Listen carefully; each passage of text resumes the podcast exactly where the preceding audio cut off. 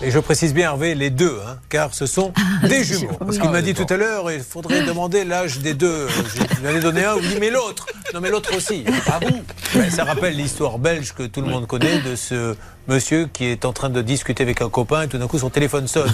Il décroche. Oh, mais c'est pas possible, oh, quelle catastrophe Et il raccroche. Et l'autre lui dit Qu'est-ce qui se passe? Eh bien, c'est ma maman qui est décédée. Et à ce moment-là, le téléphone ressonne. Oh non, mais décidément, quelle journée Qu'est-ce qui se passe? C'est mon frère, sa mère aussi est décédée. Voilà, C'est pour mettre une blague offerte par le cabinet. Elle est très bonne. Je ne connaissais pas. J'ai un peu maclé, hein, je ne vous cache pas. Bon.